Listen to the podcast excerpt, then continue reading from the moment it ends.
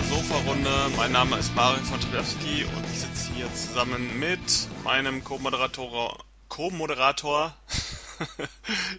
ich habe was Co ausgedacht. Co-Motorrad? Äh. Co-Motorrad. ähm, Mike Ritter, hallo. Mahlzeit, servus. Und wir bestreiten heute die 36. Ausgabe im Juli 2019 und äh, haben wieder viele Kritiken. Jetzt weiß ich nicht, Mike, du hast gesagt, du hast ohne Ende Zeug, über das du reden willst. Willst du dann vielleicht anfangen? Ich hätte tatsächlich in dieser, äh, in dieser Episode wahnsinnig viel und es ist ja selten, dass ich mich so extrem entscheiden muss. Musste ich dieses Mal aber tatsächlich. Deswegen würde ich anfangen, ja. Das äh, klingt nach einem Plan. Dann Wieder mal. aufhalten. Ja, mache ich nicht. Außer von dir. Also, was habe ich? Ich habe zwei Filme heute mitgebracht. Äh, ein Film wird release-technisch ganz grob erscheinen, wenn der Podcast online geht. Wir nehmen den immer ein bisschen eher auf. Und einer wird dann, ich denke mal so, so um die drei Wochen alt sein. Äh, was aber gar nicht schlimm ist, mit dem werde ich auch beginnen, weil den kennt eigentlich eh kein Mensch. Und ich bin deswegen auch sehr gespannt, ob du den kennst, ob du schon mal gehört hast. Für mich war der komplett neu habe mir den angeschaut und war tatsächlich extrem überrascht. Das ist nämlich ein Film aus äh, 1967 und zwar der heißt auf Englisch Night of the Big Heat oder auf Deutsch Brennender Tod. Sagt dir das was? Ja, den Titel habe ich schon mal gehört, aber äh, jetzt so direkt, ob ich den mal geguckt habe, weiß ich nicht. Also, ich, ich kannte den auf alle Fälle nicht. Koch Media hat dann ähm, Mediabook rausgebracht äh, der Film ist mit Christopher Lee, den kennt man ja von Dracula oder als James Bond Bösewicht oder Saruman oder oder oder. Also sehr bekannt, sagen wir es mal so. Und es gibt auch noch in, ich sag's mal vorsichtig, zu der Zeit einige bekannte Schauspieler, wie zum Beispiel äh, Patrick Allen. Ich kannte den so nur vom Sehen. Das ist jetzt auch kein bekannter Schauspieler mehr. Also jetzt aktuell, aber man kennt ihn vom Sehen auf alle Fälle. Und was ich sehr witzig fand, mal schauen, ob du den kennst, und zwar Peter Cushing. Natürlich. Woher? Ja, aus entsprechenden Filmen. der, der, der, hat ja, hat ja viel in der Zeit gemacht. Ähm, richtig, aber das Lustige ist, also ich kann, ich kannte den auch nicht so wirklich, äh, außer halt von Star Wars. Und das fand ich sehr witzig. Mhm. Weil dieser ähm, Grant of Marking, nee, Grand Moff Talking, glaube ich, hieß der. Nee, nee, nein, wie hieß denn der? Nein, Quatsch. Ja, ja ich, ich weiß, Doch, was du meinst, aber ich bin äh, zu wenig Star Wars-Fan, als äh, dass ich genau wüsste, wie der heißt. Äh, ja, doch, ich glaube schon, dass die so. Ist jetzt egal, ich bin jetzt zu faul zum Googeln, ehrlich gesagt. Also sprich, einer der, einer der äh, dunklen Seite äh, kennt man sofort und ähm, ja, der, aber in, der spielt da. Hm? In erster Linie ist er natürlich durch äh, durch zahlreiche Horrorfilme aus den Ja, natürlich, von ne? früher, also das, absolut. Äh, deswegen wundert mich das jetzt nicht, dass der darin mitgespielt hat. Also fängt an bei, keine Ahnung, Geschichten aus der Gruft und nachts, wenn das Skelett erwacht und da gibt's ja ohne Ende Filme, in die der mitgespielt hat. Der hat ähm, viele, ja, ja, ja, Aber die Frage ist, ob man ihn halt einfach als, äh, ähm, ich sag mal vorsichtig, Jugendlicher, der jetzt oder, oder junger Mann, der jetzt nicht so viel mit alten Horrorfilmen zu tun hat, glaube ich, kennt man ihn tatsächlich nur durch Star Wars. Aber spielt ja keine Rolle, ist, ist egal. Also man kennt ihn, der, der hat ja eine ja, Mini-Rolle ist ein bisschen falsch, eine kleinere Rolle, aber es spielt keine Rolle, er ist dabei. Das fand ich halt sehr, sehr cool. Worum geht's? Ganz einfach. Es ist so eine Mischung aus Thriller, Horror, Science Fiction, also so alles irgendwo ein bisschen Fantasy mit reingemischt. Äh, geht darum und es passt halt unglaublich gut zu dem Wetter jetzt in Deutschland, weil momentan ist es ja wirklich extrem heiß. Und ähm, in dem Film geht es quasi um Ähnliches. Und zwar ist es so in England, am Festland selbst ist es kalt, da ist, es, da ist Winter. Und es gibt, eine kleine, es gibt eine kleine Insel. Die Insel heißt Farah und da steigen die Temperaturen von Stunde zu Stunde. Und während in England quasi Winter ist, ist es auf der Insel halt höchster Sommer, also wie bei uns. Nur es wird halt immer schlimmer. Das heißt also, diese 35 Grad, die wir jetzt haben, da hätten die sich wahrscheinlich gefreut. Das wird also extrem heiß die, ähm, es gibt quasi ein Pärchen, das ist ein Schriftsteller und seine Frau, die betreiben da so ein Hotel mit Bar und ähm, die stellen halt natürlich auch diese Temperatur, also diese Extremtemperaturen fest, äh, wissen aber nicht warum. Und äh, egal wer, also Meteorologen und scheißegal wer, keiner weiß warum. Und dann ist eben äh, der, der Christopher Lee, der den Professor Hansen spielt, der weiß es zwar auch nicht, aber der geht der ganzen Sache auf den Grund. Erzählt halt niemandem was, der ist da sehr mystisch, hat sich irgendwo ins Zimmer eingesperrt und hat Fotos gemacht und bla.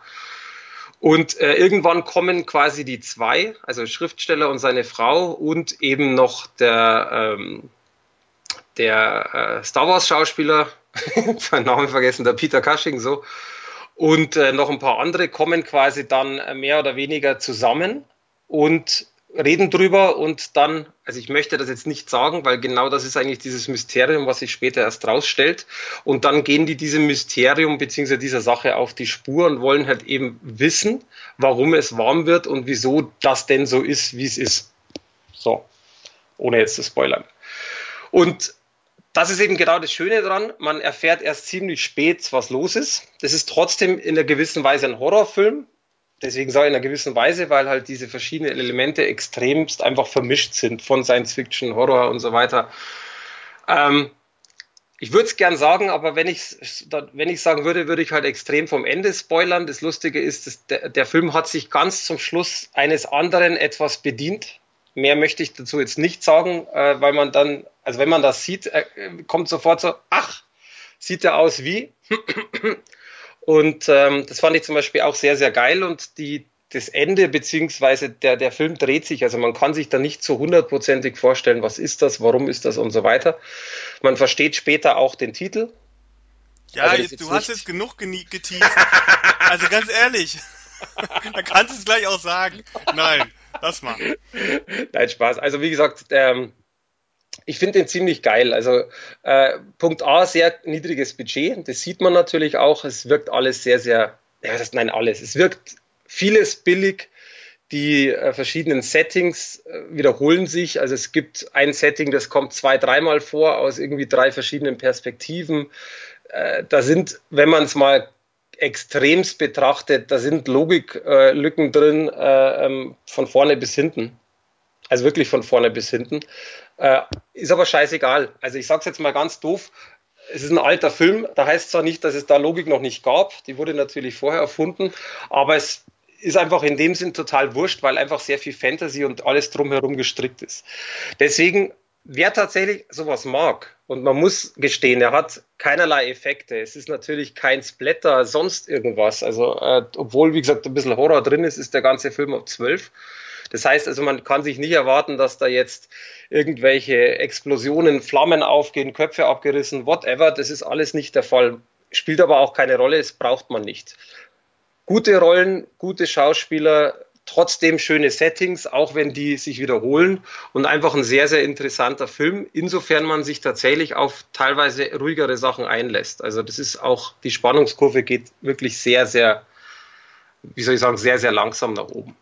Trotzdem, ich kann es wirklich empfehlen, gerne natürlich meine Kritik noch äh, durchlesen und äh, auf alle Fälle, wenn dann, also es geht eh nicht anders, muss man eh zum Mediabook greifen, gibt es in zwei verschiedene Covervarianten, denn äh, Koch Media hat nicht die Einzel-DVD oder die Einzel-Blu-ray rausgebracht, sondern erstmal Mediabook. Bekanntlichermaßen, wobei das ist jetzt einfach eine Mutmaßung von mir, wird mit Sicherheit der Film so auch irgendwann kommen. Aber das ist ja in der Industrie oft so, dass man erstmal in toller Edition, in irgendwo einer Sonderedition und wenn man gemerkt hat, das Ding verkauft sich gut, dann tatsächlich in einer normalen. Wir werden sehen, lest die Kritik durch, aber wie gesagt, für mich auf alle Fälle ein empfehlenswerter Film, wer tatsächlich auf so alte Schinken steht oder Christopher Lee und Co. Ja, also inzwischen, es gibt bereits eine, eine normale DVD-Edition, wo man den Film bekommen kann. DVD, ähm, ja, ja. Also ja, die, also aber die man, ist nicht zeitgleich rausgekommen. Die gibt es ja schon länger, glaube ich, oder? Genau, genau. Wenn man äh, jetzt nicht unbedingt das Mediabook haben will, ähm, kann man sich natürlich auch eine DVD-Version holen davon. Es ist ja ein alter Film. Ich weiß gar nicht, ist das, ist der irgendwie koloriert oder ist der noch in Schwarz-Weiß? Nee, nee, nee, nee, der ist äh, farbig. Farbig, ja. Dann. Äh, also ist auch schön von der Qualität, also Blu-ray-Qualität ist auch echt ganz gut. Ich meine, natürlich hast du, das ist, das ist ja dieses Typische, du hast kaum Budget, das Ding ist über 50 Jahre alt, du hast zum Beispiel permanent so ein Filmkorn oder so ein Bildkorn, äh, äh, so ein Bildrauschen. Das brauchst du aber auch nicht wegmachen, das ist irrelevant, weil das ist bei dem Alter des Films einfach okay. Und die Farben zum Beispiel sind teilweise ein bisschen künstlich. Ähm, also der Film spielt auch in einer gewissen Weise mit Farben und das ist überzogen. Aber das ist, das gehört dazu. Also das ist, äh, das wäre auch echt schlecht, wenn die das überarbeitet hätten, weil das ist einfach Stilmittel vom Film. Ich denke mal, ich kenne die DVD jetzt so nicht. Ich kenne nur die DVD, die in dieser Edition dabei ist. Man müsste wirklich mal recherchieren, ob das die gleiche ist wie die Veröffentlichung auf DVD direkt oder ob da Überarbeitung stattgefunden hat. Ich denke nämlich tatsächlich, dass, äh, dass einfach Koch Media, das machen sie ja öfters, den ganzen Film überarbeitet hat auf Blu-ray ge äh, gemacht hat und auf DVD und dass wahrscheinlich die DVD, die da drin ist, besser ist. Aber das ist eine Mutmaßung, weiß ich nicht genau. Gut, ähm, ich habe auch was Altes, was ich jetzt besprechen werde. Das sind zwei Filme, die ich jetzt so in einem abhandeln möchte, ähm, weil sich da Einzelkritiken eigentlich nicht lohnen. Die sind eigentlich fast fast gleich vom von Qualität, Wertung und und Inhalt. Und zwar geht's um ähm, das Camp des Grauens Teil 2 und Teil 3 ähm, Original eher bekannt als Sleepaway Camp 2 und 3. Ähm, die sind jetzt neu erschienen auf Blu-ray und ich weiß gar nicht, ob eine DVD auch davon gibt, aber ich tippe mal. Ähm, von NSM Records über, denke ich mal, glaube ich, Live ist das äh, Vertrieb.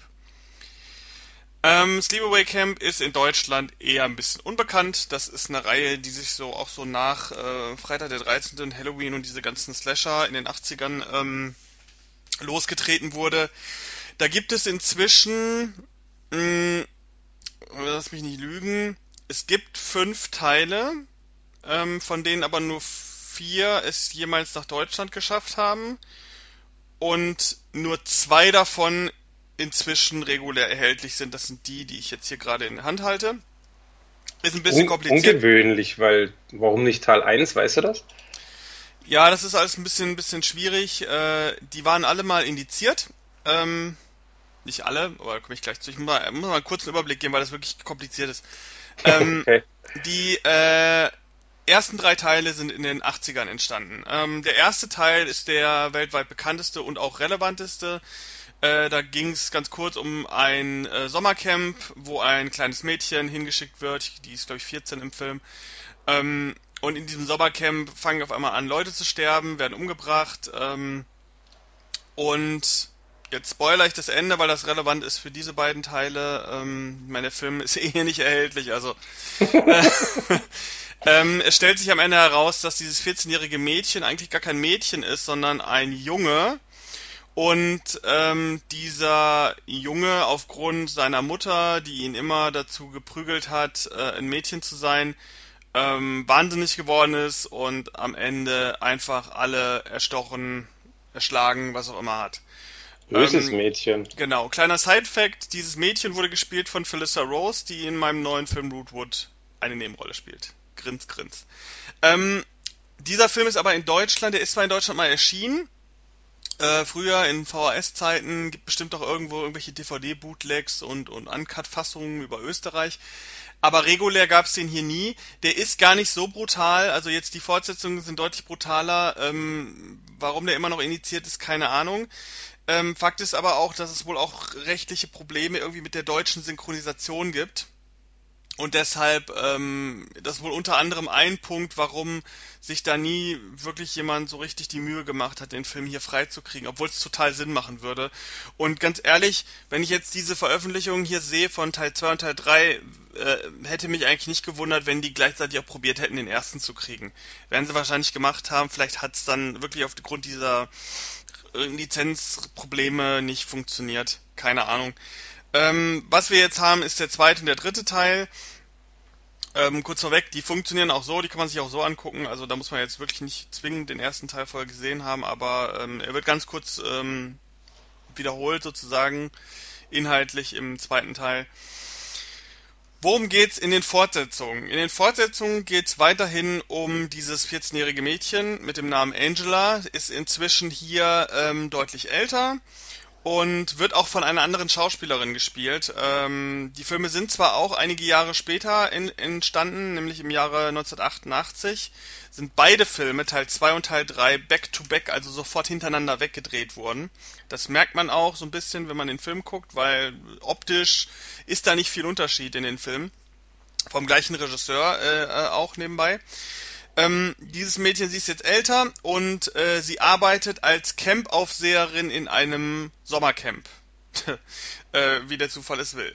ähm, keiner weiß allerdings über ihre Vergangenheit. Also natürlich kennen alle Camper diese Geschichte von dem Mädchen damals, aber sie wissen natürlich nicht, dass äh, die Angela, die hier im Camp ähm, die Aufseherin ist, dass sie tatsächlich auch die Angela ist, die ähm, damals ähm, in dem Camp da Terror gemacht hat. Auf jeden Fall arbeitet sie in diesem Camp und es kommen ganz viele Jugendliche, viele Mädchen, es wird freizügig rumgemacht und Quatsch gemacht und Streiche gespielt. Und Angela ist inzwischen aber so drauf, dass sie das überhaupt nicht lustig findet. Ähm, generell sündiges Verhalten ist für sie ein absoluter Dorn im Auge. Deswegen äh, macht sie gute Miene zum bösen Spiel, grinst alle Camper freundlich an und auf der anderen Seite bringt sie einen nach dem anderen um. äh, der sich äh, frivol verhält, was am Ende im Grunde alle sind.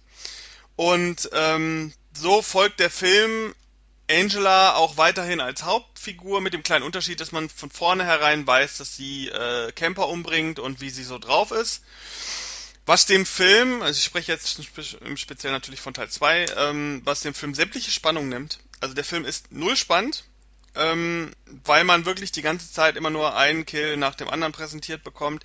Die sind ganz okay für die Zeit. Es ist halt wirklich eine Videoproduktion. Ist nicht mehr so wie der erste Teil, wo man noch sagte, der geht da noch raus ins Kino. Das sind jetzt Videoproduktionen. Ähm, ist ganz gut gemacht. Handwerklich ist es sehr träge, zäh und unspektakulär gefilmt. Ähm, wie gesagt, es gibt keine Story-Twists. Man, man weiß alles vorher. Und äh, irgendwann kriegen die Camper natürlich auch mit, dass sie nicht ganz koscher ist und ähm, ja. äh, der Appeal dieses Films ist wirklich, dass man sieht, wie sie die verschiedenen Camper umbringt, was nicht gerade zimperlich ist, aber immer mit einem Grinsen im Gesicht gemacht wird. Also ähm, da gibt so ein, zwei Kills, ein, eine, eine Tötung, wo, wo so eine Plumpsklo-Toilette mit einbezogen ist. Der, die, die Szene ist schon recht äh, abartig so. Aber ähm, der Rest ist halt. Also, dass der Film heutzutage ab 16 freigegeben hat, ist schon irgendwie richtig, weil es ist natürlich alles handwerklich auch äh, eher schwächer. Äh, vielleicht zu erwähnen ist, dass die Hauptdarstellerin, ähm, also die äh, junge Dame, die ähm, Angela spielt, ist äh, Pamela Springsteen. Das ist die Schwester von Bruce Springsteen. Ist vielleicht sehr witzig zu, zu wissen. Äh, die hat nicht viele Filme gemacht. Äh, ich glaube, ab den 90ern, 1990 war dann vorbei mit ihr. Äh, die ist, glaube ich, Fotografin heute oder so. Kleiner Side-Fact. Ähm, kann man sich angucken, wenn man, so wie ich jetzt beinhart auf 80er-Jahre-Slasher steht und davon jeden gesehen haben muss. Sleepaway Camp ist ja dann doch eine Marke, die vielleicht eine Stufe unter Halloween und Freitag der 13. ist, aber die doch irgendwie relevant ist bis heute. Hauptsächlich durch den ersten, den wir leider nicht haben. Ähm, dann würde ich noch kurz äh, über, also die Blu-ray ist super, also Qualität ist super, ähm, Bonusmaterial ist sogar ein Making-of drin aus der Zeit, also das zu kriegen ist sicherlich auch nicht einfach. Ähm, es gibt Trailer, Filmografien, Original, äh, ähm, äh, hier, also die Originalfassung ist ungeschnitten drauf. Also die Blu-ray ist völlig in Ordnung. Wenn man den haben will, kann man sich den kaufen. Teil 3 ist wie gesagt direkt danach gedreht worden. Das merkt man auch, weil halt auch die Angela-Darstellerin im Grunde genauso aussieht wie im, im anderen Teil. Das Camp wirkt ähnlich, ähm, auch wenn sie versucht haben, das ein bisschen zu alternieren. Äh, die Schauspieler sind zwar alles andere natürlich, wirkt aber gefühlt wie aus einem Guss. Also es verwundert nicht, dass sie das direkt danach gedreht haben. Der ist auch ein Jahr sofort danach in, äh, äh, erschienen, 1989. Ähm, und der handelt davon, dass Angela, ja, wie gesagt, der Appeal des zweiten Teils sind hauptsächlich die Kills. Es gibt keine Überraschung. Deswegen muss ich jetzt für den dritten Teil leider das Ende spoilern, aber ganz ehrlich, das ist völlig irrelevant. Ähm, Angela ist entkommen im zweiten Teil. Und äh, im dritten Teil äh, tötet sie zu Beginn eine Camperin, die auf die kurz da, davor ist, zu einem Sommercamp zu gehen und gibt sich dann als diese Camperin aus und schleicht sich in ein weiteres Sommercamp. Ähm, das Sommercamp hat so ein bisschen den Twist, dass sie medial versuchen, ähm, reiche Jugendliche und ärmere Jugendliche zusammenzuführen in so einem Camp, was natürlich überhaupt nicht funktioniert. Dann die hast du die einen auf der einen Seite die Punker und die Straßenkinder, auf der anderen Seite hast du die Reichen, die Schönen. Und äh, Angela sortiert sich da eher so zu den Punkern rein. und beginnt ihre, ihre Mordfantasien äh, wieder loszulassen in diesem Camp. Es wird wieder einer nach dem anderen getötet. Ähm, auch, Was sonst? Ja, auch relativ drastisch. Also ich fand den Teil jetzt sogar noch ein bisschen härter optisch als den, den zweiten davor generell fand ich jetzt persönlich, ich habe da schon mit jemandem drüber geredet, der es genau andersrum sieht, aber ich fand den Film im dritten Teil jetzt noch, noch ein bisschen wertiger produziert. Der hatte ein paar mehr Set-Pieces, der hat ein schöneres Finale, finde ich, ein, ein, größeres Finale, was auch ein bisschen, ein bisschen mehr inszeniert ist. Also äh, ich fand jetzt den äh, dritten Teil leicht, aber auch wirklich leicht besser als den zweiten. Ähm, ja, wie gesagt, im Grunde läuft der Film exakt genauso ab wie der zweite Teil. Ähm, wie hier das Ende ausgeht, verrate ich jetzt mal nicht. Ähm, denn äh, dann ist wenigstens da noch eine Überraschung da. Man kann die Filme sowieso direkt hintereinander gucken. Dann hat man gefühlt einen, einen ganz langen Slasher-Film. Ähm, auf jeden Fall ist auch hier die Blu-ray-Veröffentlichung ungeschnitten. Ähm, da gibt es sogar noch ein bisschen mehr drauf. Da gibt es eine Workprint-Fassung äh, in schlechter VHS-Qualität, aber das sind die, sind die besten Quellen, die sie bekommen haben dafür und äh, da bin ich persönlich der Ansicht, besser ist es drauf, als wenn es einfach nur fehlt. Ich finde es ganz gut. Eine Wordprint-Fassung gibt es, dann gibt es eine Unrated-Fassung, da hat man die normale Blu-ray-Version, die der R-Rated-Fassung entspricht, hat man dann ergänzt mit äh, Unrated-Szenen, die auch Video-VHS-Qualität haben. Äh, das kann man sich dann optional angucken. Also die normale Fassung, die auf dieser Blu-ray ist, ist die R-Rated-Fassung, die ist völlig okay, die kann man sich angucken. Wer aber jetzt noch äh, äh, drei, vier, obwohl ich glaube, das sind nur zwei Minuten oder eine Minute mehr äh, Gewalteinstellungen haben möchte, der kann sich die Unrated-Fassung dazu schalten sozusagen. Es gibt Trailer, es gibt ein Making-of, es gibt ein, äh, ich glaube sogar ein Audiokommentar irgendwo. Also da gibt es auf jeden Fall eine Menge äh, Bonusmaterial auf der Blu-ray, weshalb die, der, der, dritte Teil sogar noch besser ist von der Ausstattung her als der zweite. Ähm, wie gesagt, qualitativ ähnlich. Ich würde beiden Filmen eine 6 geben von 10. Ich habe die Kritik noch nicht geschrieben, aber wahrscheinlich wird es auf eine 6 hinaus, äh, hinauslaufen. Vielleicht ganz kurz, es gab dann noch einen vierten Teil, der ähm, ist aber unter relativ problematischen Produktion äh, entstanden, ist auch wirklich lose zusammengeschnippelt, soweit ich das von jemandem gehört habe, der den mal gesehen hat. Der ist hier nie erschienen, wird auch hier wahrscheinlich nie erscheinen. Es gab mal irgendwie eine Veröffentlichung in Amerika, aber selbst da ist er sehr schwer zu kriegen. Und später gab es dann noch einen Film, der hieß Return to Sleepaway Camp. Der war vom originalen Regisseur vom ersten Teil. Äh, da spielte dann auch in der Gastrolle wieder Phyllis Rose mit, die allerdings, soweit ich das weiß, äh, ich habe den Film nie ganz gesehen, nicht ihren, ihren ursprünglichen Charakter Angela gespielt hat. Ähm, auf jeden Fall war der Film, soll der Film sehr schlecht sein. Es ist ein sehr amateurhafter Film, weshalb ich ihn damals, als ich den gesehen habe, schon länger her, relativ schnell ausgestaltet habe. Der ist sehr schlecht produziert. Das ist aber der einzige Teil von Sleepaway Camp, den es schon immer hier in Deutschland gab. Den, da gab es mal irgendwie eine DVD ab 18, ungeschnitten. Ähm, also den muss man, glaube ich, überhaupt nicht sehen, aber den kann man kriegen hier ähm, in einer älteren DVD-Version.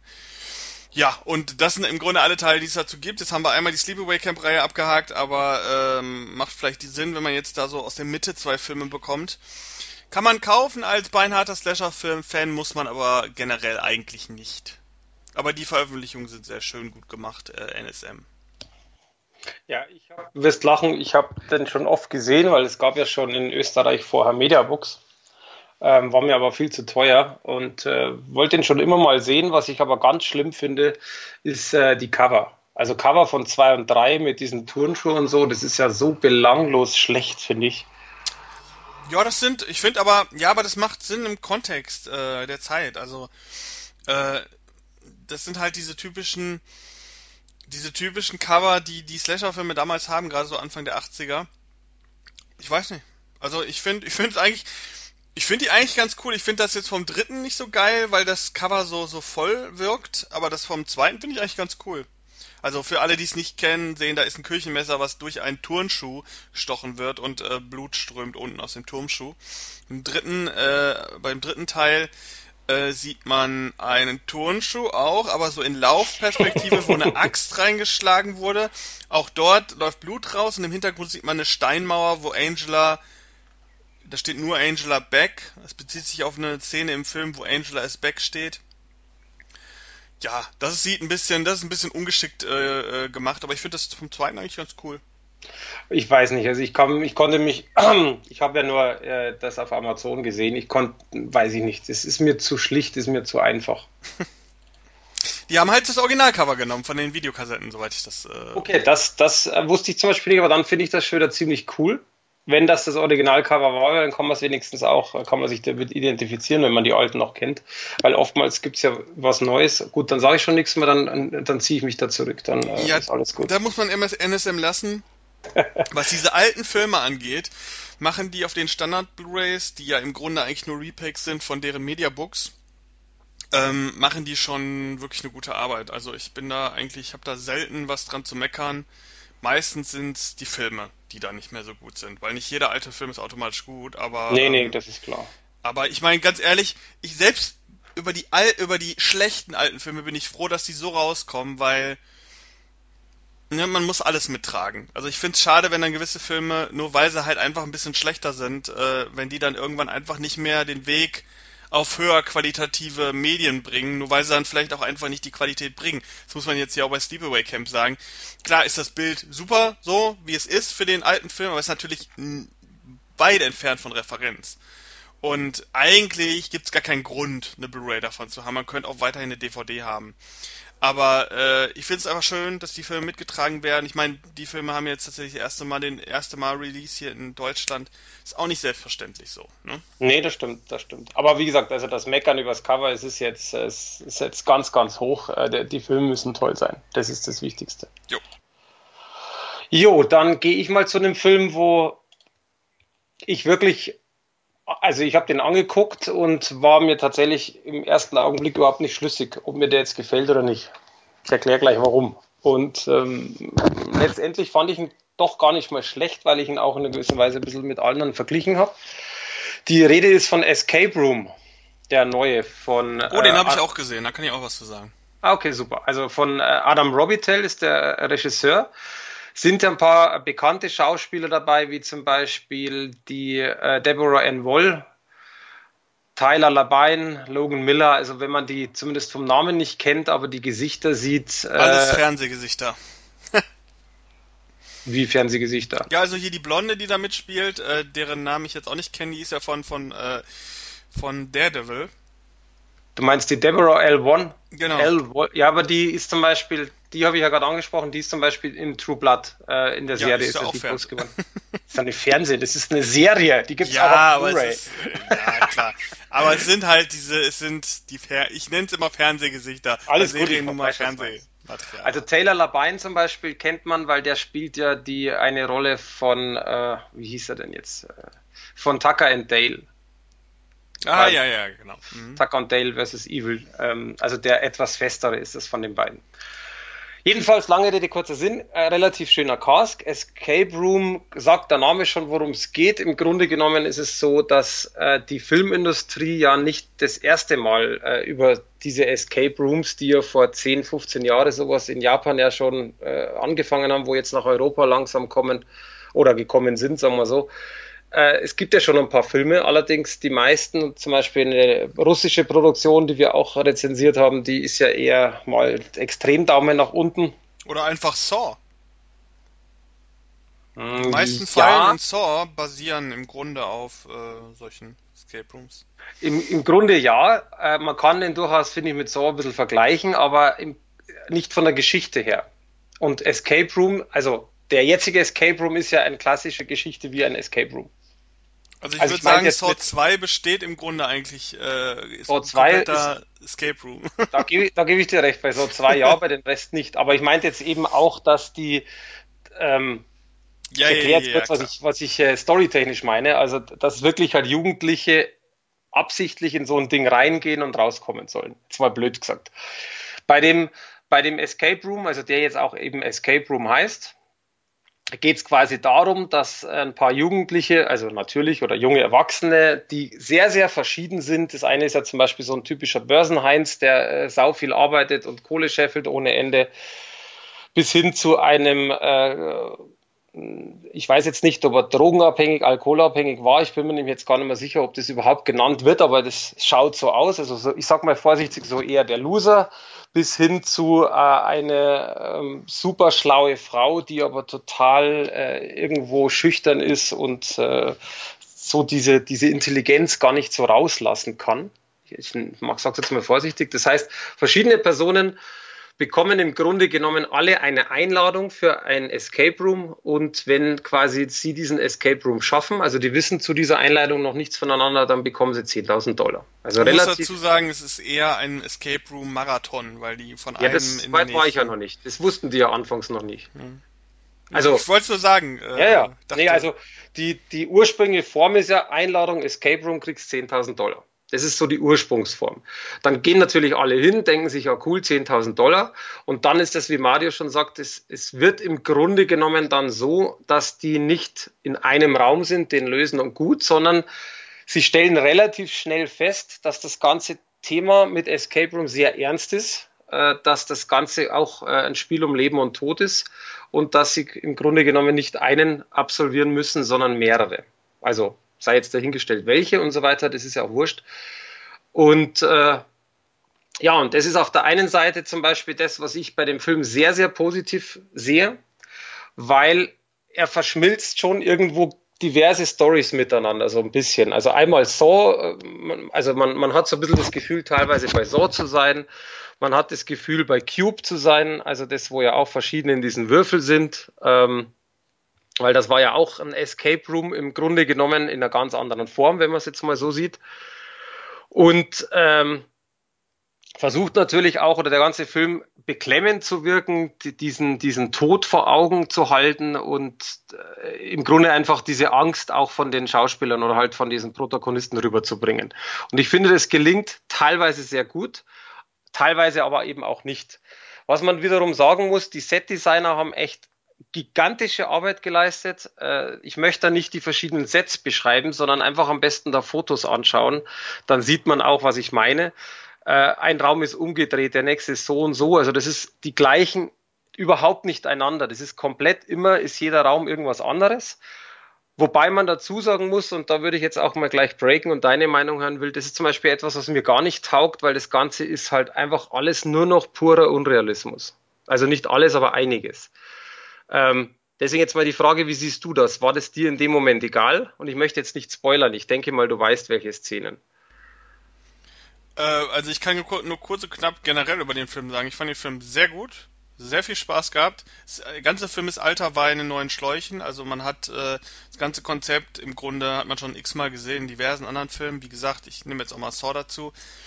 Film ist relativ gewaltlos, weil er PG-13 ist. Das merkt man aber nicht. Also finde ich. Ich fand, ich fand, die haben das ganz gut hingekriegt, das zu kaschieren. Mehr Gewalt hätte sie natürlich so in diese Saw-Ecke getrieben und da hätten sie nicht mithalten können. Deswegen fand ich das eigentlich ganz clever, dass sie sich an die Teenies gehalten haben. Ähm, grundsätzlich ist es, wenn ich es mal so blöd das formuliere, der, der bessere Slenderman. Also die haben eigentlich dieses, dieses moderne ähm, diese, diese, diesen modernen Hype um ein Thema, sei es jetzt Escape Room oder ein Slenderman oder so, das haben die besser verarbeitet, reali also nicht realitätsnäher, aber näher an dem Konzept geblieben und äh, das sehr clever in der Geschichte umgebaut, während die bei Slenderman halt nur Quatsch gemacht haben. Ähm, fand den sehr unterhaltsam. Ich kann eigentlich jedem empfehlen, auch Leute, die jetzt nicht so die krassesten Horrorfans sind. Und die angesprochene Szene, die du meinst, mit dem sprechenden Escape Room, wo alles ein bisschen umgedreht ist, da habe ich tierischen Terror gehabt, weil ich extreme Höhenangst habe und der Film das sehr gut okay. äh, geschafft hat, äh, das da zu triggern. Nicht weiterreden. ja, bla bla. Da gibt es so viele äh, äh, äh, Räume, selbst wenn man einen spoilert, äh, geht die Welt nicht unter. Also es ist sehr nein, unterhaltsam, nein, der Film. Ich kann den sehr gut empfehlen. Ich hätte dem Film, glaube ich, wenn ich jetzt mal direkt eine Wertung raushauen sollte, wäre ich so zwischen einer 7 und einer 8 gelandet. Also irgendwo da in der Ecke. Gut, du kannst also weitermachen. Bei, bei, dieser, bei dieser Szene, genau das ist das, die ich meinte. Die Szene ist mega geil gemacht, absolut. Also wie gesagt, ich will jetzt nicht weiter spoilern. Ich fand aber auch diese, dieser Escape Room zuvor, ich fand das teilweise einfach, ähm, na, was heißt unrealistisch? Ich, ich habe echt eine Zeit gebraucht, bis ich das akzeptiert habe, weil ich selber schon Escape Room live mitgemacht habe. Und da ist natürlich auch in einer gewissen Weise die Krux. Man muss sich darauf einstellen, dass man in einem Film es niemals schaffen wird, einen Escape Room darzustellen wie in echt. Also sprich, Man wird nicht jede Ecke durchleuchten können, wo irgendein Objekt steht, weil Escape Room funktioniert ja im Grunde genommen Rätsel lösen, alles irgendwo umdrehen und kombinieren und schauen, was könnte zusammenpassen. Das wird nicht funktionieren. Der ja, Film hat es aber relativ man kann's gut machen, gemacht. aber dann wird es stinklangweilig. Nee, richtig. Also es wird nicht im Spielfilm funktionieren. So, der Film hat es aber finde ich relativ gut gemacht, weil er konzentriert sich auf, ähm, ich sag's jetzt mal vorsichtig, man hat einen Raum, da sind von mir 20 Objekte und 10 sind irrelevant und dann sieht man die im Film zwar, aber die sind eben auch irrelevant. Und der Film geht halt sehr gut auf genau die relevanten Sachen ein und erklärt oder zeigt halt auch, wie diese Rätsel funktionieren. Das geht zwar teilweise wahnsinnig schnell und man muss da, ähm, wenn einem das interessiert oder wenn man ich sag's mal vorsichtig, wenn man von einer Logik gehen möchte und sagt, also das ist jetzt aber logisch oder unlogisch, dann muss man, glaube ich, extrem am Ball bleiben. Das ist aber bei sowas auch in meinen Augen total irrelevant, weil das, was im Grunde genommen, also dieses Mitfiebern, ähm, haben sie relativ gut geschafft, insoweit es möglich ist tatsächlich. Wichtig ist für mich aber auch genau das, warum ich eben tatsächlich auch sieben von zehn vergeben habe. Also wir sind uns da tatsächlich einig, weil der Film vom Tempo her relativ anzieht. Er jagt die Leute durch die Räume durch. Er ist nicht zu brutal, man stellt sich aber einiges vor. Also das finde ich auch sehr, sehr gut gelöst. Und äh, auf alle Fälle kommt halt einfach da die Action überhaupt nicht zu kurz, weil die Räume an sich, und das ist für mich das A und O, dieses Raumdesign funktioniert wahnsinnig gut. Was ich ziemlich blöd fand, ehrlich gesagt. Das war der Punkt, warum ich nicht acht vergeben habe von, äh, von zehn, sondern eben nur die sieben.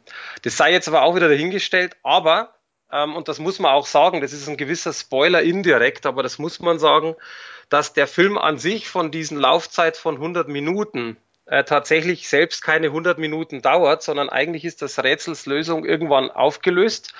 Und dann beginnt schon im Grunde eine relativ lange Herantastung an den nächsten Teil. Das ist sehr untypisch. Also oftmals ist es ja so, da kommt, ich sage jetzt mal blöd gesagt, das, der Film ist eigentlich aus und dann kommt noch ein, zwei, drei Minuten irgendwo, hey, da könnte ein zweiter Teil kommen. So ein, so ein Anteasern. Und hier haben sie es tatsächlich anders gemacht, weil das dauert, glaube ich, 20, 25 Minuten ungefähr, wo ja eigentlich theoretisch schon der zweite Teil laufen könnte. Er tut's ja nicht, aber könnte. Und da bin ich halt sehr gespannt aus dem Grund, und jetzt kommt genau die Erklärung, weil eigentlich schon zu viel über den zweiten Teil verraten wird. Und deswegen hoffe ich natürlich, dass das mit dem zweiten Teil im Grunde nichts zu tun hat, sondern dass sie es anders machen, wie man jetzt beim ersten Teil Ende denkt. Weil der zweite Teil kommt, der wird ja gerade gedreht. Genau, der Film war extrem erfolgreich. Ja, verstehe ich aber auch. Also wie gesagt, also alleine, alleine die ganzen Fallen und so, das ist echt geil. Wie gesagt, nur diese letzte, ich sag mal letzte halbe Stunde dazu, hat mich echt ein bisschen geflasht, weil ich fand das sehr schade, aber passt trotzdem dazu. Deswegen bin ich sehr gespannt, wie der zweite Teil anknüpft. Also knüpft der eins zu eins an, äh, wird der doch nochmal anders, was man sich denkt und das hoffe ich natürlich, weil sonst weiß man schon die Hälfte und das wäre ja blöd. Also schauen wir mal. Ich bin, ich bin sehr gespannt. Aber er hat tatsächlich Spaß gemacht. Der Film kommt am 11.07. rauf, äh, rauf, ja, raus, DVD Blu-ray. Ich kann nur was zur DVD-Qualität sagen, weil wir leider keine Blu-ray äh, bekommen haben, aber selbst die DVD ist schon echt sehr gut. Also ich bin mir ziemlich sicher, die Blu-ray wird extremst glänzen. Die DVD ist aber auch tatsächlich äh, relativ gute Qualität. Also es wird nicht so der Megasprung zwischen beiden sichtbar sein, da bin ich mir sicher. Also es gibt ja oftmals so, dass DVD scheiße ist äh, und äh, die Blu-ray dann super. Ähm, das wird hier garantiert nicht der Fall sein, weil die DVD echt schon geil ist. Gut. Ähm, das war Escape Room und dann gehen wir direkt yes. weiter zu äh, dem nächsten. Wir haben heute wieder viele Horrorfilme, fällt mir gerade so auf. Ähm, Macht ja nichts. ja, ähm, ich bin aber auch momentan relativ viele Spiele am Testen. Also wer ein paar Videospiele getestet von mir lesen will, findet das bei uns auf der Seite sofahelden.de. Ähm, ich habe gar nicht so viele Filme in letzter Zeit, außer ein paar Kinosachen und ähm, zum Beispiel diese Sleepaway Camp Nummer. Denn ich habe jetzt einen weiteren Horrorfilm, der noch anlaufen wird zum Zeitpunkt dieser Aufnahme. Und ich kann schon mal äh, ähm, vorweg sagen, das ist bisher mein Film des Jahres. Ähm, und zwar handelt es sich da um äh, Child's Play. Die, ich sag jetzt mal, Neuauflage, das Reboot ähm, von Chucky. Chucky, was wir hierzulande als Chucky kennen im Original, heißt natürlich der erste Chucky. äh, Film auch Child's Play. Man hat jetzt hier diesen englischen Titel übernommen, hat es nicht wieder Chucky genannt, was ich gut finde. Ähm, und dieser Film wird hier anlaufen und zwar am 18.07. Der läuft schon längst in Amerika und äh, ist da relativ erfolgreich äh, für das äh, Budget und ähm, für natürlich auch dieses Aufwärmen einer Marke, die jetzt lange Zeit auf dem Videothekenmarkt äh, vergammelt ist. Aber dazu vielleicht ganz mal ganz kurz: Chucky äh, Schrägstrich Child's Play, der Originalfilm von 1988. Ähm, handelte von einer Puppe, die von einem Serienkiller besessen war von seiner Seele und dann eine Familie, nämlich die Barclays, ähm, heimgesucht hat, um seine Seele auf den kleinen Jungen, dem diese Puppe dann geschenkt wurde, äh, zu übertragen. Diese Geschichte wurde dann in zahlreichen Sequels fortgesetzt, Teil 2, Teil 3, dann hat die Puppe noch eine Braut gekriegt, dann hat die Puppe noch, eine, noch ein Kind gekriegt, dann wurde es kurzzeitig mal wieder düster. Im sechsten Teil und im siebten Teil gab es dann einen ganzen Kult um diese Puppe, dann kam die Braut wieder dazu, dann konnten sich auf einmal die Seele noch in andere Menschen transferieren. Ganz viel Schwachsinn. Also der Erfinder Don Mancini hat seine äh, Filmreihe wirklich irgendwann absolut in den Sand äh, gewirtschaftet. Furchtbar. Ähm, Jetzt soll von dem ganzen Ding noch eine Serie kommen, wo ich glaube, das wird ähnlich katastrophal wie der letzte Chucky-Film. Ähm, ja. Die ersten drei Chucky-Filme sind heute immer noch gut. Die haben halt diesen anderen Ton, dadurch, dass es um Magie geht, dadurch, dass die Puppe auch sehr lustig ist oft ähm, sind aber entsprechend hart. Generell alle Chucky-Filme waren recht hart von dem Gewaltgrad und äh, ja. In, inzwischen interessiert es aber keinen mehr wirklich. Die letzten äh, zwei Filme gab es dann wirklich nur noch auf Video äh, zu holen. Ähm, hat kaum jemand mitgekriegt, deswegen waren viele überrascht, als dann diese Neuauflage angekündigt wurde, unter anderem von den Produzenten der S-Filme also schon relativ namhaft. Gedreht von Lars Klefberg, der bereits Polaroid gedreht hat. Den habe ich äh, auch schon besprochen im Podcast, weiß ich nicht, aber es gibt zumindest einen Artikel. Ich ähm, glaube schon. Ich glaube ich schon, dass du den auch im Podcast hattest. Genau, den ich ganz gut fand. Ähm, kein Meisterwerk, aber ganz gut. Man konnte man schon ein bisschen absehen, wie der Chucky-Film wird. Jetzt gibt's den Child's Play und der Film macht erstmal eins ganz hervorragend und nämlich er distanziert sich völlig von der Originalreihe und das finde ich super. Das hat unter anderem auch den Grund, weil die Produzenten des Films nicht, die, sie dürfen keine Fortsetzung zum Originalfilm machen. Das ist die rechtliche Situation. Die Rechte an den Fortsetzungen hat, soweit ich das weiß, ausschließlich Don Mancini, was er, wovon er auch äh, begeistert Gebrauch macht.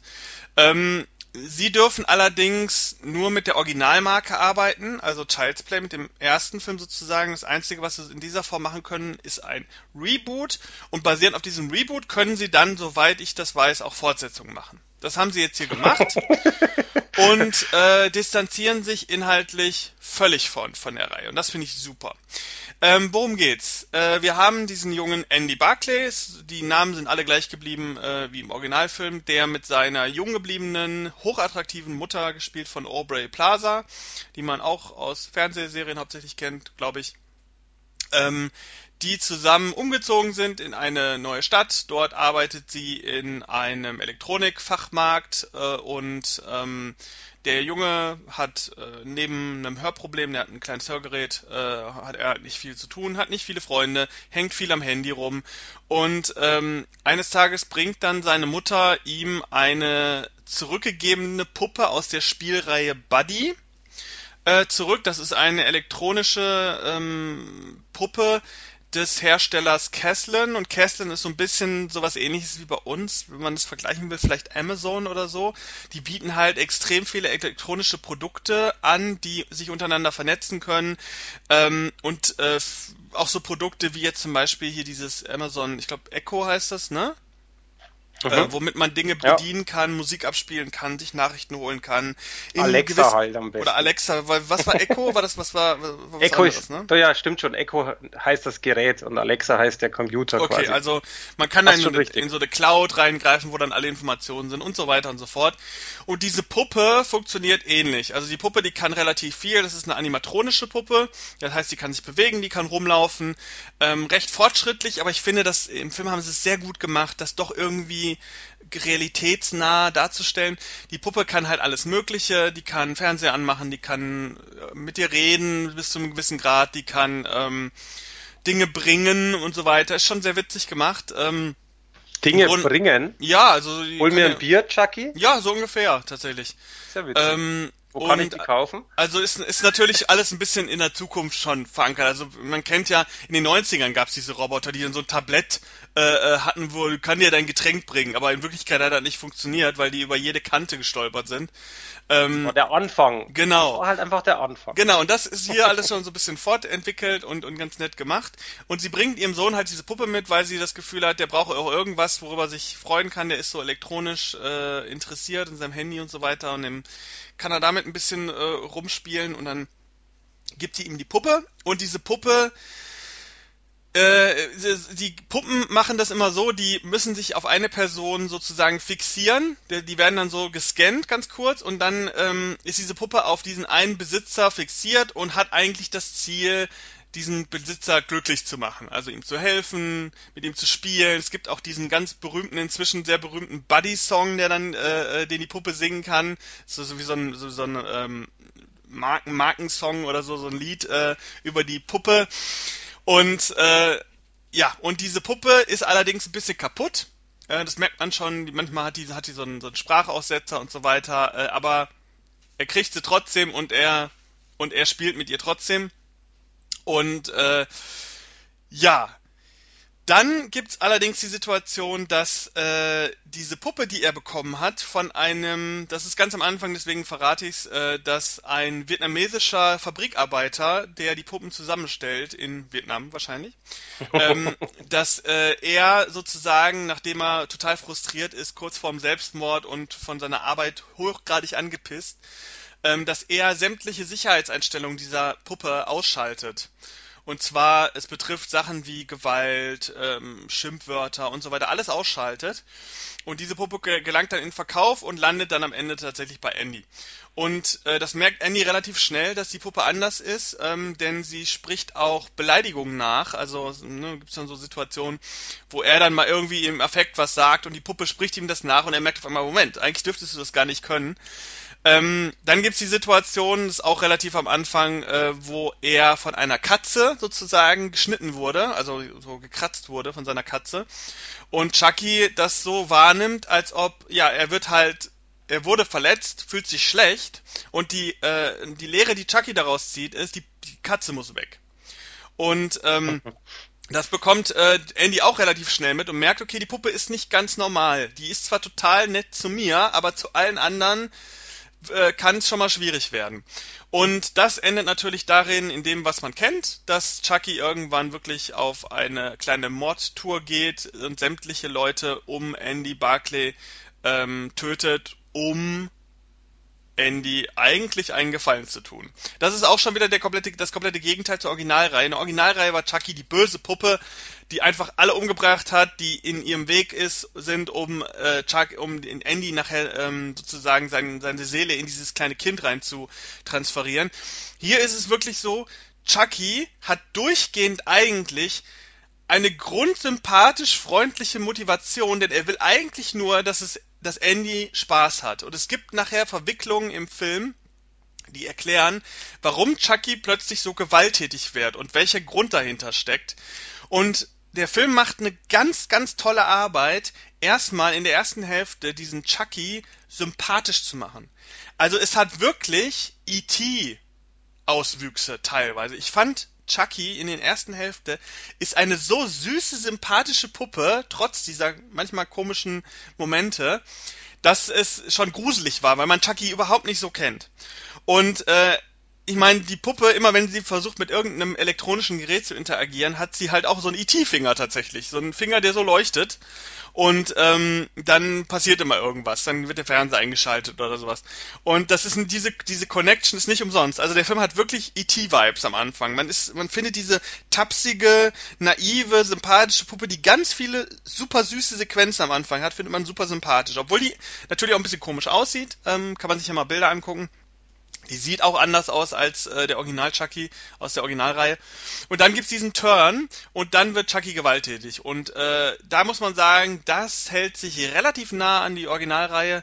Ähm, da gibt's dann blutige Momente, die sind auch blutig, die sind nicht die blutigsten in der Reihe. Also da gab's blutigere Chucky-Filme, aber das finde ich hier völlig, völlig okay. Ähm, die sind blutig, die sind kreativ teilweise auch. Es werden doch auch relativ viele Gerätschaften mitverwendet, aber gleichzeitig ersticht Chucky auch ganz klassisch viele Leute, was ich ganz schön finde, weil ähm, die äh, das ja doch irgendwie auch Chuckys, äh, äh, ich sag jetzt mal, Signature Move ist, mit dem Messer äh, lustig loszustechen. Ähm, hat man ja zum Beispiel auch bei Ready Player One gesehen, da gab es ja auch einen kleinen Auftritt von Chucky. Ähm, auf jeden Fall, der Film ist auf der einen Seite hochsympathisch, auf der anderen Seite äh, blutig und bedrohlich.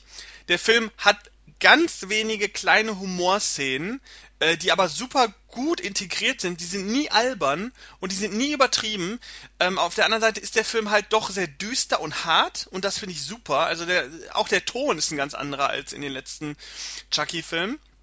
Die Schauspieler sind super, gerade auch der Junge, der Andy spielt, Gabriel Bateman, den kennt man zum Beispiel aus Lights Out. Ähm, der ist auch sehr gut, ist hier auch ein bisschen älter als im Originalfilm, aber es wird super erklärt, warum er trotzdem diese Puppe hat, warum das, warum trotzdem das so ein großes Ding ist in, in, in seiner Welt so.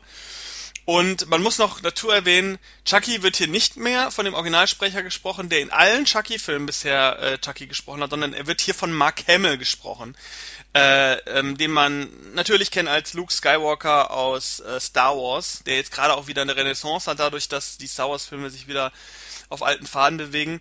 Ähm, der spricht Chucky und auch er macht es ganz hervorragend und meiner Ansicht nach viel besser als der Originalsprecher.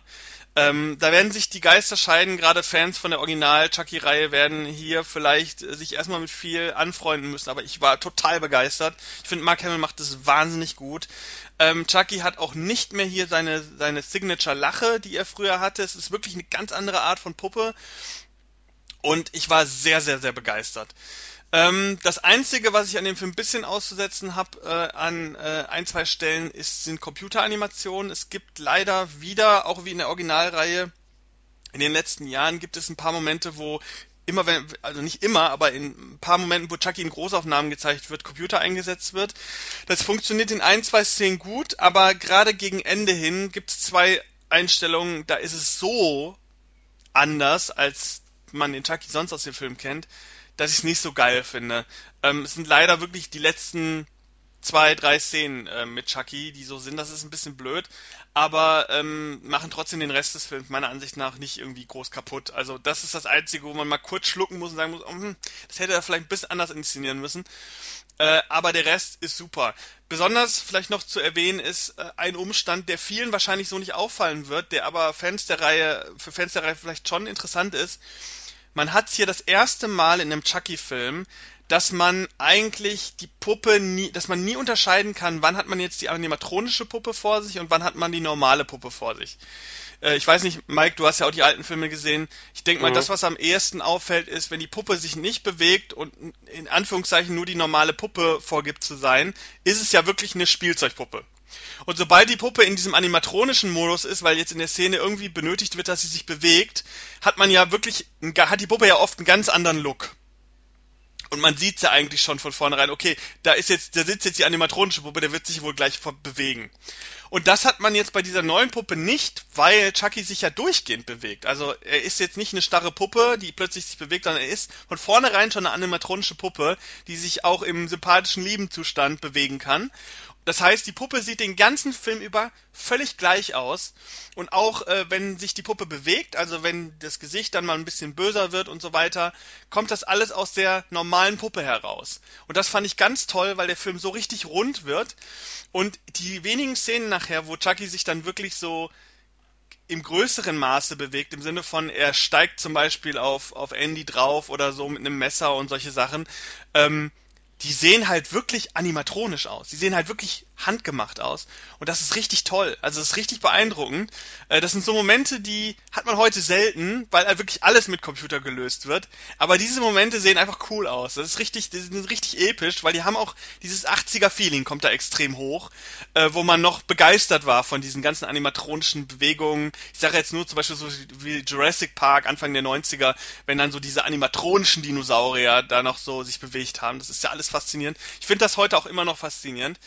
Ähm, also ich kann sagen, generell Chucky oder Schrägstrich Child's Play, wie er ja heute heißt, die Neuverfilmung, ist hervorragend. Es ist ein hervorragender Unterhaltungsfilm, das muss man dazu sagen.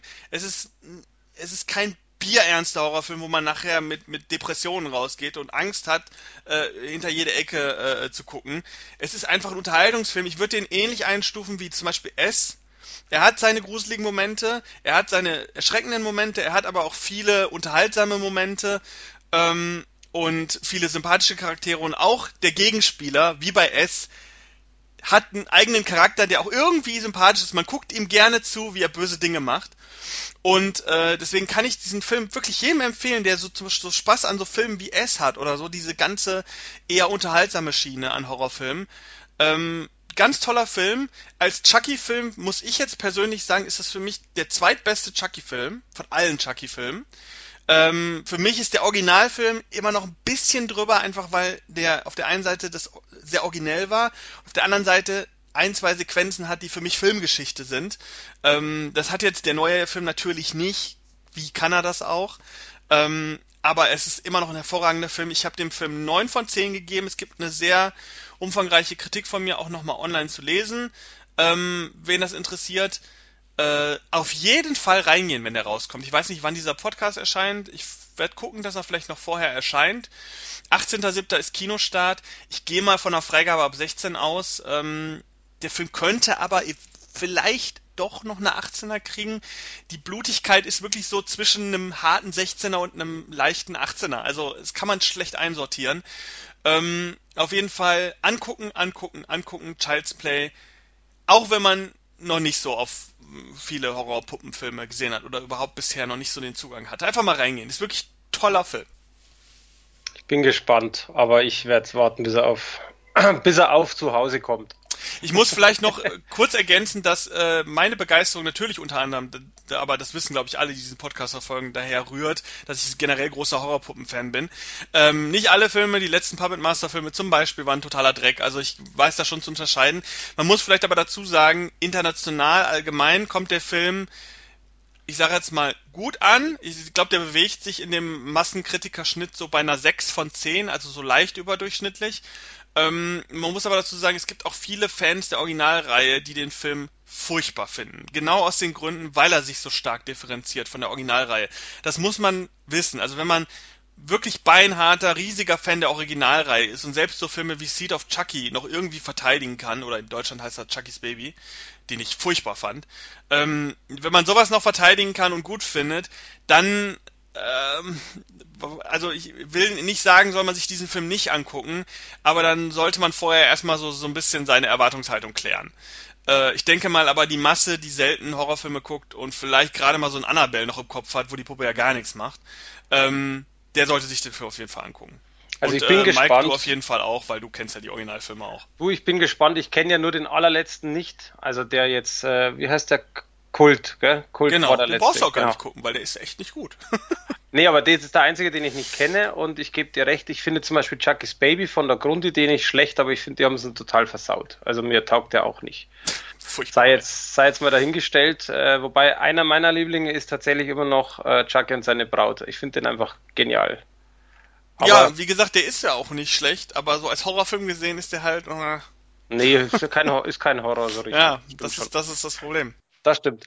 Aber äh, du, ich bin auch gespannt. Aber ich bin halt auch einer, der, der die Puppe gesehen hat und dachte mir so, oh Gott. Aber ich lasse mich trotzdem überraschen. Also ich werde den nicht deswegen gleich jetzt irgendwie äh, abstempeln oder so, sondern ich schaue mir den an und bin gespannt. Ganz ehrlich, nach dem Film will ich so eine Puppe zu Hause haben. Und zwar jetzt nicht jetzt hier, ich will diese animatronische Puppe, ich will diese Puppe.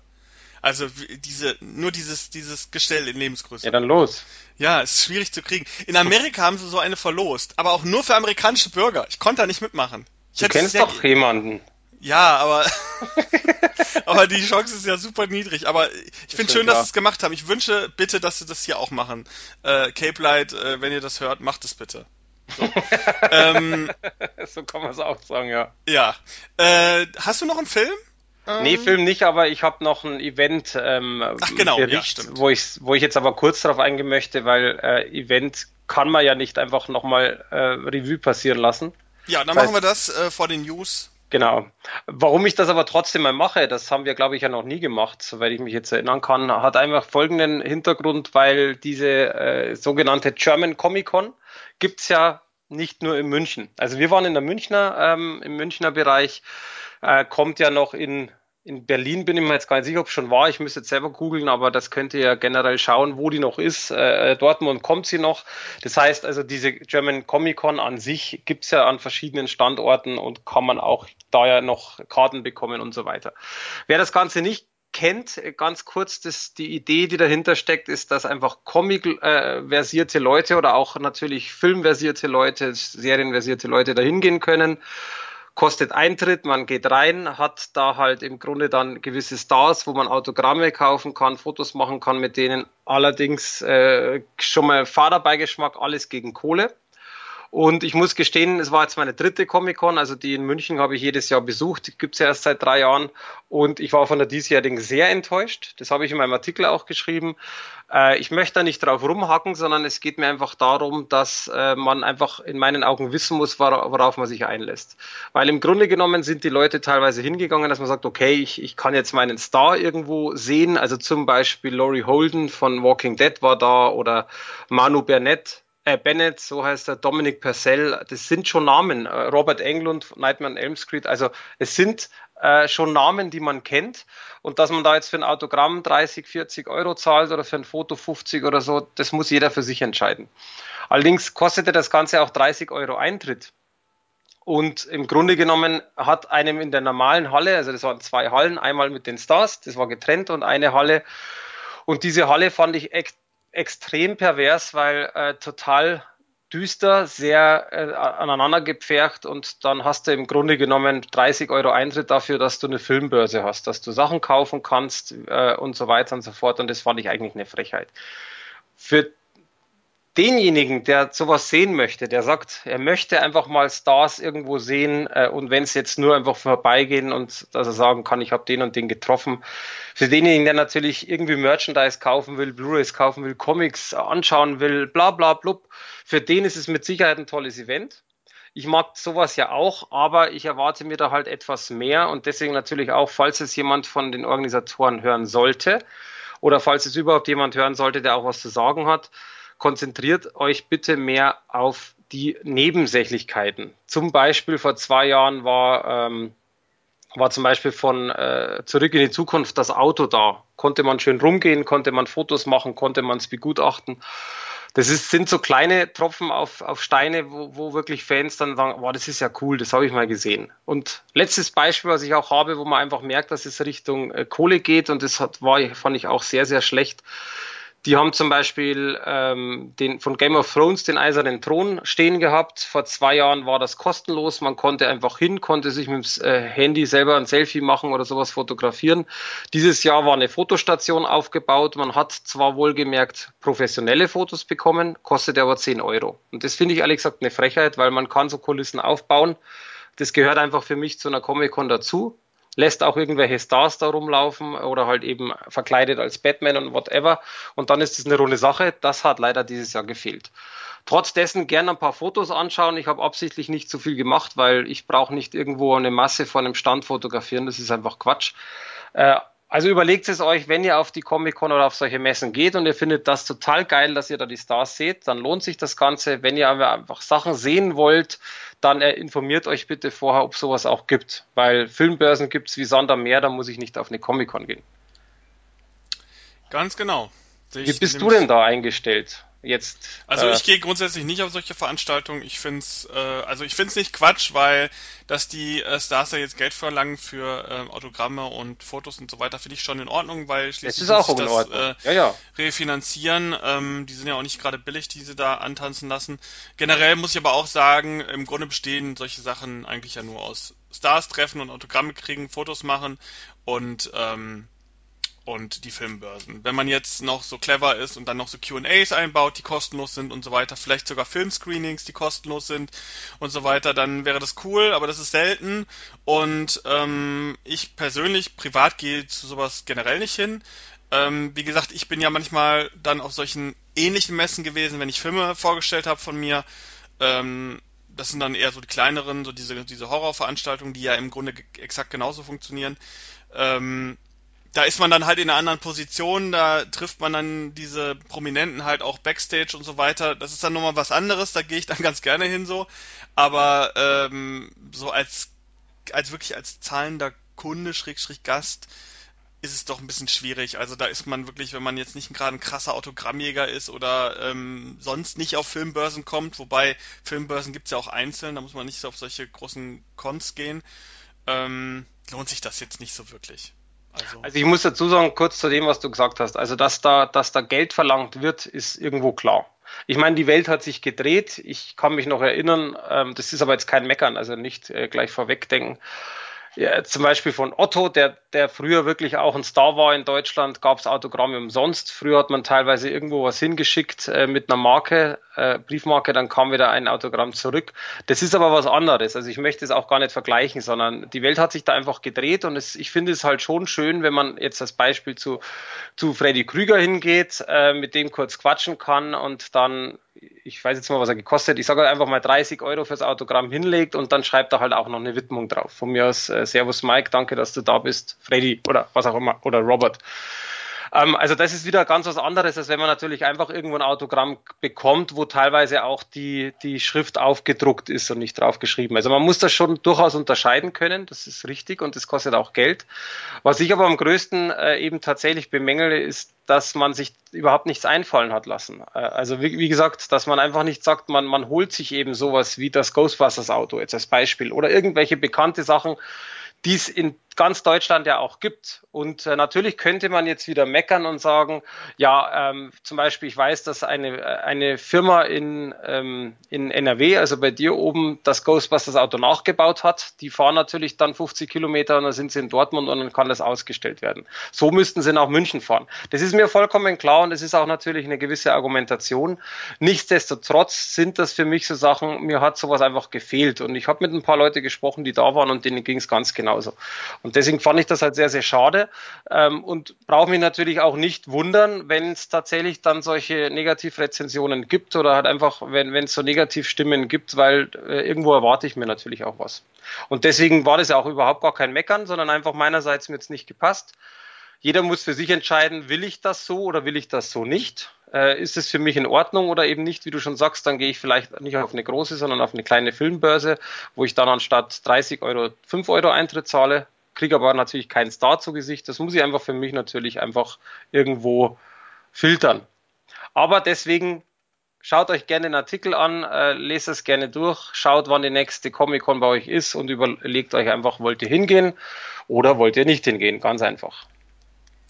Genau. Und damit kommen wir zu den News. Da haben wir zwei yes. News heute, ähm, die auch recht aktuell sind, denn vor kurzem ist ja äh, Avengers Endgame nochmal gestartet in den Kinos, in einer längeren Fassung, in Anführungszeichen.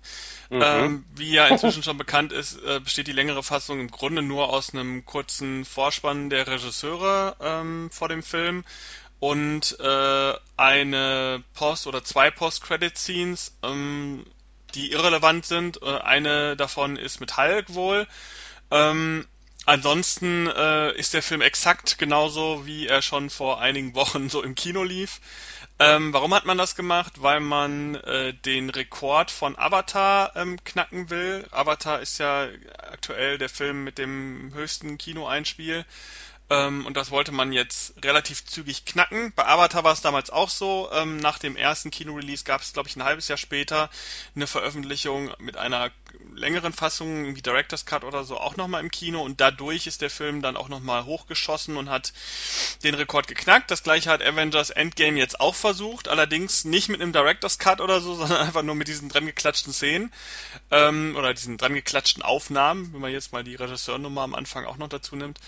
Und hat es auch versucht. Äh, Stand heute haben sie es noch nicht erreicht, ähm, sind noch 26 Millionen äh, Dollar hinter Avatar. Ähm, es könnte allerdings noch passieren. In Amerika scheint der Film auch so noch mal ganz gut zu laufen. Äh, in Deutschland, wahrscheinlich auch aufgrund der Hitze und so weiter, ähm, ist es jetzt nicht so pralle. Äh, aber ganz ehrlich, ähm, diese Woche startet, glaube ich, äh, Spider-Man.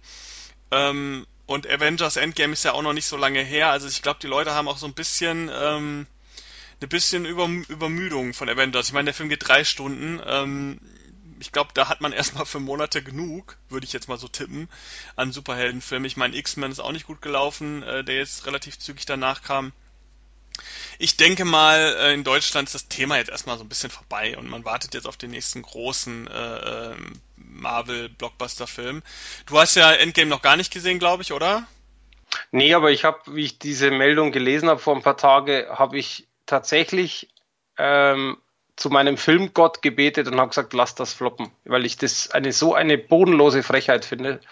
Äh, also wirklich äh, von vorne bis hinten eine Frechheit finde und habe mittlerweile auch in Filmforen teilweise gelesen, weil, weil einer zum Beispiel, der hat das letzte Woche irgendwie geschrieben oder, oder diese Woche, ich weiß gar nicht, ähm, von wegen, ja, ähm, eben, dass er jetzt den gesehen hat und bla bla blub und dass es sich einfach nicht lohnt und hin und her. Und es spielt aber auch, ehrlich gesagt, für mich gar keine Rolle. Ich finde es eine Frechheit. Ich finde es wirklich eine absolute Frechheit. Weil wie hat einer schön geschrieben, der kommt ja dann mit diesen Szenen höchstwahrscheinlich sowieso dann auch wieder auf ähm, Blu-ray raus das wurde angeblich schon bestätigt, aber das weiß ich jetzt nicht, ob das stimmt. Aber das heißt melken, melken, melken. Und warum? Nur weil ich einen anderen Film vom Thron stoßen will. Sorry, aber das ist für mich nur peinlich. Und deswegen hoffe ich auch, dass sie es in keinster Form schaffen, dass man die, diesen Machern auch diesen Geldzahn mal ein bisschen zieht. Aber für dich wird sich das auch eigentlich lohnen. Du hast den noch nicht gesehen. Könntest den jetzt noch im Kino, wahrscheinlich sogar in einem relativ leeren Kino, weil den ja jetzt nicht mehr so viele gucken, äh, könntest du dir den angucken und äh, hättest dann noch die in Anführungszeichen längere Fassung dazu. Äh, du bist ja jetzt nicht so der Kinogänger, aber hauptsächlich auch aus den Gründen, dass du dir den Film lieber in Ruhe äh, alleine anguckst und ähm, jetzt wäre ja die Möglichkeit theoretisch das Ding, weil ganz ehrlich, das muss man dazu sagen, Endgame ist halt wirklich ein Kinofilm. Also äh, der wird zu Hause auch funktionieren, sicherlich, aber ich glaube nicht so in dem, in dem Maße, wie er auf einer Kinoleinwand funktioniert. Ähm, deswegen auf der einen Seite finde ich es cool, weil jetzt können Leute, die sich da vielleicht noch länger für, vorgesträubt haben, können ihn jetzt wahrscheinlich relativ alleine im Kino genießen. Ähm, und auf der anderen Seite hast du natürlich recht. Ähm, man kann das natürlich auch als ziemliche Frechheit ähm, ansehen. Also, und, äh, ja. ich sag's jetzt mal ganz hart. Ähm, ich würde wahrscheinlich noch ein Jahr lang äh, darauf warten, dass er auf Blu-ray kommt, bevor ich mir jetzt den im Kino anschaue und denen das Geld in den Rachen schmeiße. okay. Also ernsthaft, das, ich, ich finde, ich finde, sowas geht einfach nicht.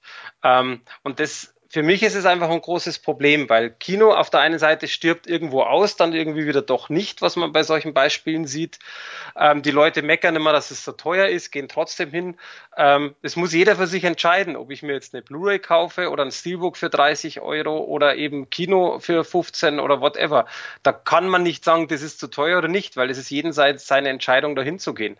Mir persönlich, für mich ist es zu teuer, für das, dass ich ja dann eigentlich noch äh, was zu trinken, was zu essen möchte möchte äh, und eben, und das ist der Hauptgrund, wie du schon sagst, nicht genießen kann. Deswegen muss das für sich jeder entscheiden. Ich finde es einfach nur, wie gesagt, einfach eine bodenlose Frechheit, das aus diesen Gründen zu machen. Man hätte ja auch, jetzt mal theoretisch, man hätte ja auch sagen können, schau mal her, für alle die, die den Film noch nicht gesehen haben, die haben jetzt noch die Gelegenheit, den Ganzen sogar mit zwei neuen Szenen zu gucken. Wer, der Ende, Im Endeffekt ist es natürlich genau das Gleiche. Aber trotz dessen, wie gesagt, also ich bin ich bin da halt einfach extrem zwiegespalten und ich finde das einfach halt einfach nicht, absolut nicht in Ordnung, dass ich da, dass ich da einen auf, äh, oh, nochmal Geld verdienen und nochmal und nochmal, Hauptsache wir stoßen da jemand runter. Äh, sorry, da, dafür ist dieser Film oder anders, dafür sind Filme in meinen Augen nicht gemacht, aber mittlerweile werden Filme deswegen gemacht und das finde ich schade. Ja, ähm, dann haben wir noch eine weitere News, äh, nämlich äh, Hellraiser bekommt eine eigene TV-Serie. Ähnlich wie jetzt schon bei Chucky. Chucky wird ja auch in einer TV-Serie äh, bald fortgesetzt, da ist die Produktion schon am Laufen. Soll jetzt Hellraiser, diese relativ tote Reihe, ähm, die trotzdem immer noch wieder Fortsetzung bekommt, ähm, weil da ist es auch wieder so ein rechte Ding. Äh, Hellraiser gibt's ja jetzt schon seit, oh Gott, also ich glaube, da gibt's auf jeden Fall schon mehr als sieben oder acht Teile. Ähm, die ersten drei Teile waren noch alle relevant, die liefen auch noch groß im Kino und äh, sind auch gelten auch immer noch als Kult. Äh, da gab es ja auch diese Veröffentlichung mit den ersten drei Filmen äh, von Turbine vor nicht allzu langer Zeit, die wir auch besprochen haben, die auch toll ist, kann ich jedem empfehlen, aber es gab ja noch wesentlich mehr Fortsetzungen davon, die alle irgendwie eher schwach waren. Ähm, meistens basierten die auch auf ganz anderen Drehbüchern, die nie für Hellraiser vorgesehen waren. Was daran lag, dass äh, die Rechteinhaber von Hellraiser die Rechte auch behalten wollten für potenzielle äh, Remakes oder Reboots und deswegen äh, in einem gewissen Zeitraum immer wieder neue Filme drehen müssen. Und so ist man jetzt Richtung Ende sogar schon hingegangen und hat in Anführungszeichen Amateurfilme drehen lassen davon. Also äh, die letzten zwei Filme sind eher äh, in der wirklich tieferen Low-Budget-Ecke angesiedelt und äh, ver verarbeiten die Lizenz weiterhin. Äh, jetzt hat man aber gesagt, okay, wir müssen jetzt mal langsam mit der Lizenz was machen. Ein Reboot ist ja schon angesetzt für Hellraiser, das soll kommen, ähm, unter anderem vom Produzenten von zum Beispiel äh, Glass ähm, oder Ruin ähm, und vom äh, Drehbuchautor David S. Goya, also den kennt man ja auch von diversen Batman-Filmen, Blade 2 und so weiter. Ähm, die sollen da ein, äh, ein Reboot anzetteln und gleichzeitig ist jetzt angekündigt worden, da soll es auch eine Serie geben, ähm, die dann so in Antholog Anthologieart äh, diesen Geschichten um Pinhead ähm, weiterführt oder vielleicht auch neu erzählt, das ist noch gar nicht so sicher.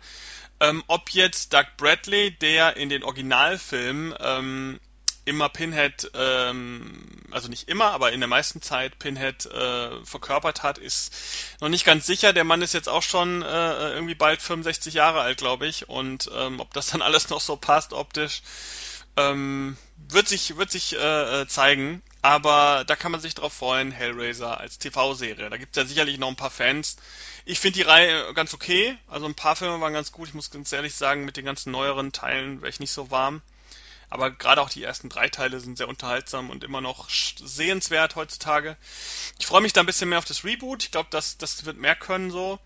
Ähm, ich bin ja generell nicht so der Serienmensch, ähm, aber für Leute, die gerne Serien gucken, die kriegen jetzt eine Horror-Ikone mehr dazu.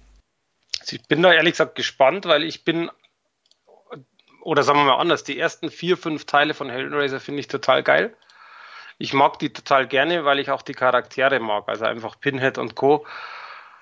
Ich bin aber sehr auch auf so eine, für mich ist es auch so wahrscheinlich, äh, werden wir mal sehen, so ein bisschen Melkerei. Äh, ich kann mir es nicht so ganz vorstellen, ehrlich gesagt, ähm, dass dann eine Serie funktioniert. Oder für mich funktioniert, sagen wir mal so. Ich weiß es nicht. Also ich denke mal, die werden da so vorangehen wie bei den letzten Filmen, dass man da immer so abgeschlossene Geschichten erzählt. Äh, und ich denke mal dann, pff, ich meine, das Ding ist ja bei, bei Pinhead auch, bei dieser Figur, die taucht ja sowieso immer nur kurz am Ende meistens auf und sagt irgendwas, ah, ihr, äh, ihr müsst leiden, tralala.